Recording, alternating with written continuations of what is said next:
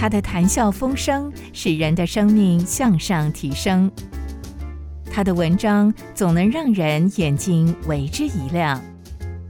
欢迎收听由张文亮教授所主持的《河马教授说故事》。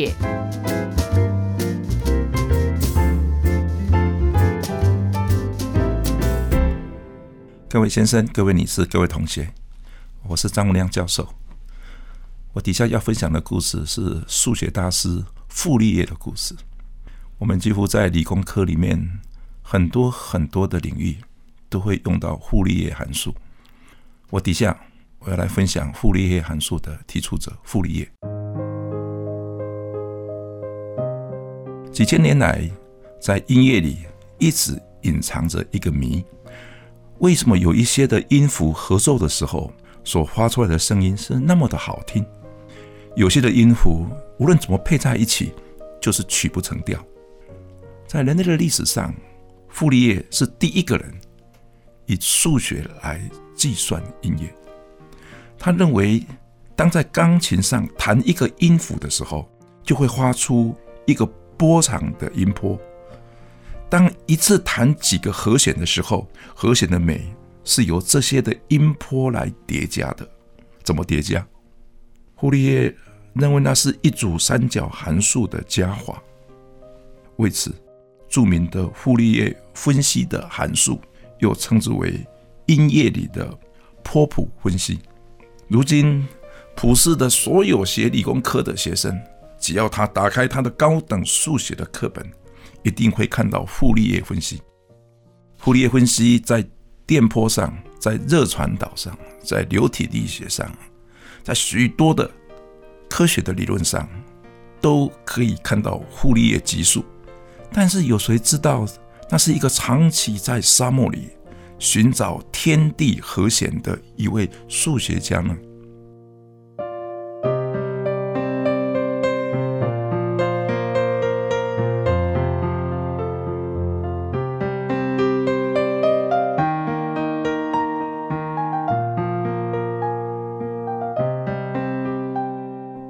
奥塞尔是法国中部的一个小城，在古罗马的时代，这里是罗马大道的必经之战。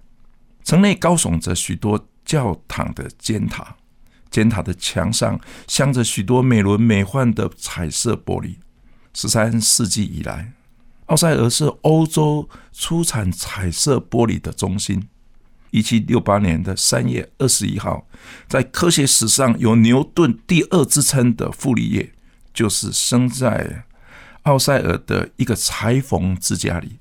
傅立叶的父母在他八岁的时候病逝。当时奥塞尔有一个教堂的主教，就收容的傅立叶。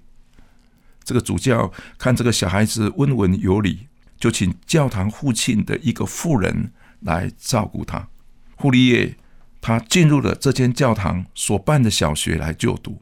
傅立叶在十二岁的时候就显出他一流的文学才能，他负责替主教记录讲道稿，甚至自己还写一些讲道稿卖给一些不会讲道的主教。许多人认为这个孩子这么乖又这么懂事，也许将来他也可以当主教。哪里知道，傅立叶自己写道：“我的心满了烦躁，我的心满了叛逆，我不知道我在写什么。那些照本宣科的人，可能也不知道自己在胡扯什么。啊，我认为听到是最无聊的事。我尤其是怕听到是自己写的讲道稿，又怕被人家看出来，只好。”自愿担任去管炉火的工作，在教堂里做事，应该比听到还有趣吧？火炉与讲道的大厅有一道大幔子隔开，我在火炉边没有什么事情可以做，我就找一些书来读。有一天，我偶然读到的数学书，数学立刻成为我无聊的时候最佳的解闷剂。早期的数学只是一种加减乘除的计算的方法，后来数学才逐渐的被发展是一个了解上帝创造的最佳的方法。例如三角几何，三角几何的英文是 geometry，G E O M E T R Y，G E O 是大地的意思，metry 是测量的方法。所以看似复杂的大地，竟然只要知道三角的几何，就知道怎么去量测。因此，在看得见的世界的背后，还有一个看不见的数学天地。人类必须用纯理智的思索，才能走进数学城堡的大门。数学也是训练人抽象思维的最佳的方式。因此，所有的科学都需要依赖实验，只有数学不需要用实验证明。反而用来解析实验的结果。胡利叶写道：“我到处收集别人用剩的蜡烛，这样在夜里没有炉火的时候，我还可以再读数学。对一个拒绝听到的孩子，其实我们不要太早失望，因为他可能可以从别处，包括数学，找到上帝。”一七八九年，胡利叶参加革命军。反对腐败的路易斯王朝，但是不久他就发现了，德式的革命军反而成为野心分子残杀异己的工具。傅利叶退出军队，又回到他的教堂去管炉火，他又在替别的主教写讲章，然后躲在大幔子的后面读他的数学。这时候，他提出来数值分析了，他用数值分析来求得。多项式根的解法，可惜当时兵荒马乱，很少人注意到数值分析这个重要解题的方式。而且当时在教堂里面管炉火的薪水很低，所以傅立叶只好回到以前就读的教会学校当数学的代课老师。不久，学生就发现这个代课老师才是数学高手里的高手。傅立叶的数学能力，首先是被学生给肯定的，后来他才逐渐的有信心，他解数学的能力才慢慢的有名。他发现数值分析的方法也慢慢的被注意到。一七九四年，拿破仑任命他为巴黎师范大学的首席数学教授。当时的傅立叶才二十七岁，年轻的他充满着热情，以改革数学教育的抱负。他知道教堂里沉闷冗长的讲道会把上帝活泼的真理给讲死了，同样沉闷的方式也会把数学讲成一堆垃圾。傅立叶在巴黎的师范大学，他担任首席数学教授的身份，他要求当时法国教数学的老师要注意几个点：第一，当一个老师上课的时候，老师不能坐在椅子上，必须要站着教学。因为站着教书是能够解除数学沉闷的第一步。第二，老师在上每一堂课之前，老师都必须准备一点新东西来教，而不是老调重弹。胡立叶说道：“教学就是一种创作，因此一门课无论教多少次，每一次上课以前，老师都必须准备一点新东西来教。”第三。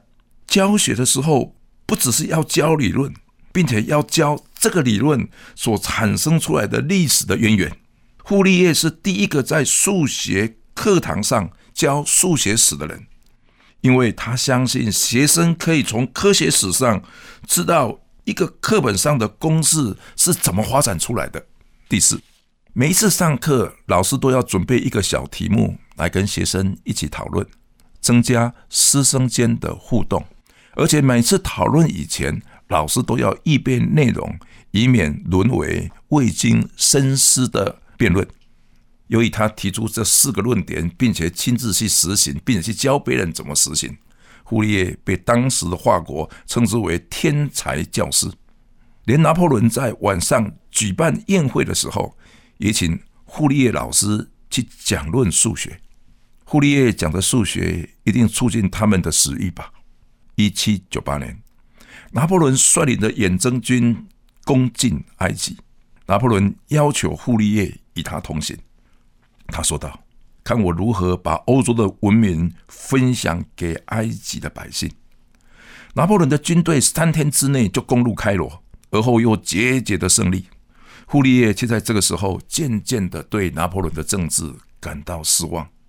他没有想到分享文明是用战争的方式，而不是用教育的方式，所以他建议在埃及要建立学校，希望用教育来重整埃及的秩序。他的建议拿破仑不喜欢，从此傅立叶跟拿破仑就渐行渐远。一八零一年，傅立叶回国，他被任命为法国的希勒诺布尔的一个行政的长官。傅立叶显然不是一个好市长。埃及炎热的沙漠有一个记载，深深的吸引着他。为这个记载，他还率领了一支考古队进入了沙漠，来考证在埃及沙漠间流传的一个古老的传说。圣经是一本历史呈现的书，因此考古是判断圣经真伪的好方法。圣经里面多次提到埃及。例如，以色列人约瑟被卖到埃及的时候，后来还担任宰相，并且他帮助了埃及人度过了七个干旱之年。这么大的事件，应该在古埃及的土地里面会留下一点痕迹，但是埃及人写的历史里面从来没有提过这段事，在埃及的历史里面也没有记载过。曾经发生过有七次的干旱和七次的丰年，更没有提到有这样的一位宰相叫做约瑟。当时的埃及动乱不安，有一些的暴徒在黑夜里拿着刀子来切开华国旅客的喉咙。忽利叶的沙漠考古队在炎热中奋力的挖掘，他知道还有很重要的事情要做，他却不知道有多少的时间可以让他拿来工作。很可惜的是，一八零五年，法国在海上被英国打败。傅立叶接到命令，立刻撤退，因为法国的政府再也不能够保护傅立叶在埃及的考古队。虽然撤退，英国的考古队继续在岩石开发。后来挖出了约在公元前三千两百年的时候，埃及的第四个古老的王朝。有一个从来不为人所知道的法老王的雕像上，他的额头上有七个无花果的印记，代表了七个丰年。英国的考古队借着傅里叶的帮忙所留下来的记录，他们又往前开发，他们发现那个华老王的宰相就是约瑟，他们还挖出了一口深井。井深约一百公尺，是当时埃及在旱灾的时候所挖的深井。这口井后来就称之为约瑟井。这是人类目前历史上最古老的一口的水井。傅立叶回到法国去，他的热忱没有消退。一八零七年，他发表的热的数学理论《The Mathematical Theory of the Heat》。电子学马克思韦尔，他后来写道：“哦，当他读到这个文章的时候，他说这是一首伟大的数学的诗篇。傅立叶进而以三角函数的波谱分析，去分析潮汐的运动，去分析季节风的改变，甚至去分析星球的运转。他认为这些现象如同是音乐的和弦一样，背后一定是有非常有趣的周期。”一八一四年，拿破仑败战，被送到地中海的厄尔巴岛。一八一五年的三月一号，拿破仑偷渡回国，受到整个法国热烈的欢迎。傅立叶却公开的反对拿破仑。傅立叶到里昂去，请当地的指挥官反抗拿破仑吧。傅立叶立刻被捕。并且由拿破仑亲自审问他。在审问中，傅立叶说了一句非常有名的话。傅立叶曾经是拿破仑的好朋友，跟拿破仑一起进入埃及，一起想去把欧洲的文明带入埃及。后来他发现拿破仑好战的本性，发现拿破仑虽然是法国人的英雄，但他的骨子里对于权力是高度的热忱。他不认为拿破仑会把法国带向一个正确的方向，所以在审问的期间，傅立叶对拿破仑说：“我相信你是失败的，因为在你的周围只剩下一群狂热的追随者。当狂热过去，什么都会过去的。”傅立叶能够分辨理想的热忱与盲目的狂热，他的看法的确是正确。一八一五年的六月十八号，拿破仑兵败滑铁卢，傅立叶才智建立中被释放出来。出狱之后，傅立叶继续研究热的理论数学，并且他开始发表要解这个理论数学必须要有个边界条件，当做微分方程。所需要的条件非常有趣。在一八二四年到一八二七年，傅立叶的晚年，他发表了四个非常有趣的发现。后来到了十九世纪的后期，这四个发现成为开启的近代物理重大的启发。法国的数学物理学家傅立叶，他提出了四个研究是非常非常有趣的，帮助后来的人。对于地球科学的研究，跨出了稳定的一个基石。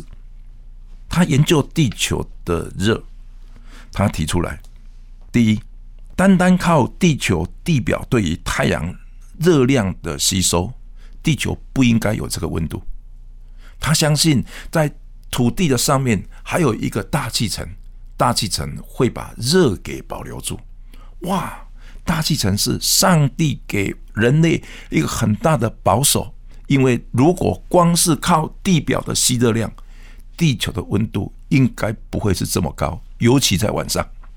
所以地球有一个大气层，大气层会吸热，等于像是一个棉被一样，保护地球，让这个热量可以留得更久。它在一百多年前，甚至将近两百年前。他已经看出大气层的重要，人类不可以改变大气层，人类不可以破坏大气层，因为你破坏大气层的结果，将产生整个世界地球热的平衡的适当。第一个，他提出来了；第二，他认为单单是靠纬度的不同，南极跟北极的温度应该不会那么低。我们的纬度虽然。差这一些，但是从温度会差那么多，使得我们北极的平均温度是负十度 C，那我们南极的温度可以到负四十度 C。他那时候就提出来，应该还有别的机制，使得南极跟北极的温度那么低。当时他提出来的机制就是阳光的反射。他提出来。当有冰的地方，因为白色的冰覆盖在地表，增加对于太阳的反射，所以以至于热量的吸收是减少的。所以南极跟北极的温度会是那么低，很不简单。一八二四年的发表，离现在将近两百年了，他已经看见南极跟北极的冰对于地球是何等的重要。如果南极的冰减少，如果北极的冰减少，哇，它产生一个何等大的影响！立刻那个词的，我们地球的高纬度跟低纬度的温差会产生剧烈的变化，而我们现在正在面临这个危机。冰会使得南极跟北极对阳光的反射实际上是会增加，所以因此南极跟北极会那么低温。因此，要保护地球，必须保护南极的冰，也保护北极的冰。第三，他也发现一个很重要的事情，就是发现那个冰的存在是很重要的，因为有冰的存在，才产生地球有洋流的这个产生。我们的地球的洋流是何等的重要，洋流的存在等于是让我们北极的冰或南极的冰对于赤道产生一个热的对置换，所以冰太重要了，哇！两百年前，傅立叶就算出来了。第四，是我们很少听过的，就是地球的内部因为是有岩浆，而这个岩浆是高温的，而这么长期以来，我们地球内部的岩浆一直没有冷却，就是因为我们的地壳有够厚。感谢上帝，给我们地壳的厚度是这么这么的高，因此我们地球内部的岩浆才没有逐渐的冷却下来。这些研究，现在已经是两百年了，完全正确，完全正确。两百年前，有人对于整个地球环境科学的永续、环境的永续，其实一个法国的科学家深深的敬畏上帝。把他的知识、傅立叶分析来解释这些现象，因此从傅立叶开始，热成为一个非常重要的学问，热的传导、热的反射、热的蕴藏，成为一个非常重要的知识。一八三零年五月十六日，这位可爱的科学家研究地球的环境。研究热传导、研究音乐的科学家，他才安息放下他的工作，而他相信埃及所留下的那个古老的资料，来写的当时候约瑟是宰相，当时候的丰年跟那时候的旱灾，因着他的坚持，才发现这是一个事实，这些考古是一个事实，即使后来的历史。没有记载，但是依然存在那个古老的沙漠的底下。我做个祷告来结束这一次的分享。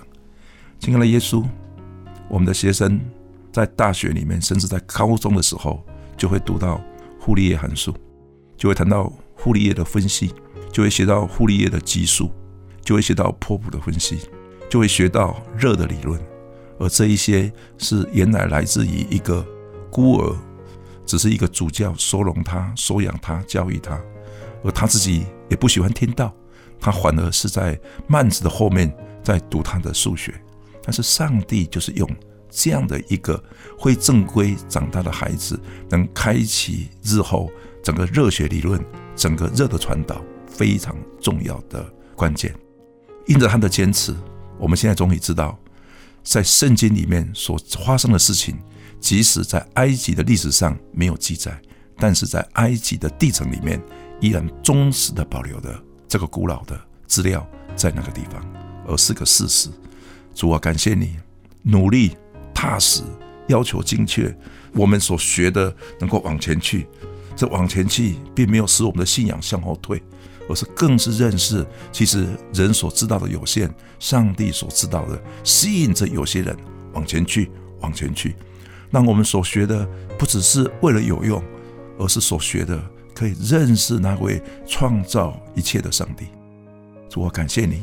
我借着傅立叶的研究，我自己在大学里面也常常用傅立叶函数去解一些微分方程。但是我深深的体会到这个科学家的可爱，这个科学家对于数学的发现而能够启发人对上帝创造的奇妙。我谢谢主。求主也保守一些非正规长大的学生，非正规长大的孩子，甚至在一些团体里面，可能不是一个正规的分子。也许整个世界文明的发展，我们需要大多数的正规军，但是真正的突破，很可能是一些非典型的正规军，或者是一些像突击队一样，或者是躲在森林里面不为人所知的。特别的兵种，主啊，谢谢你，你知道我是正规军还是特别的兵种？我想祷告祈求，是奉耶稣基督的名，阿门。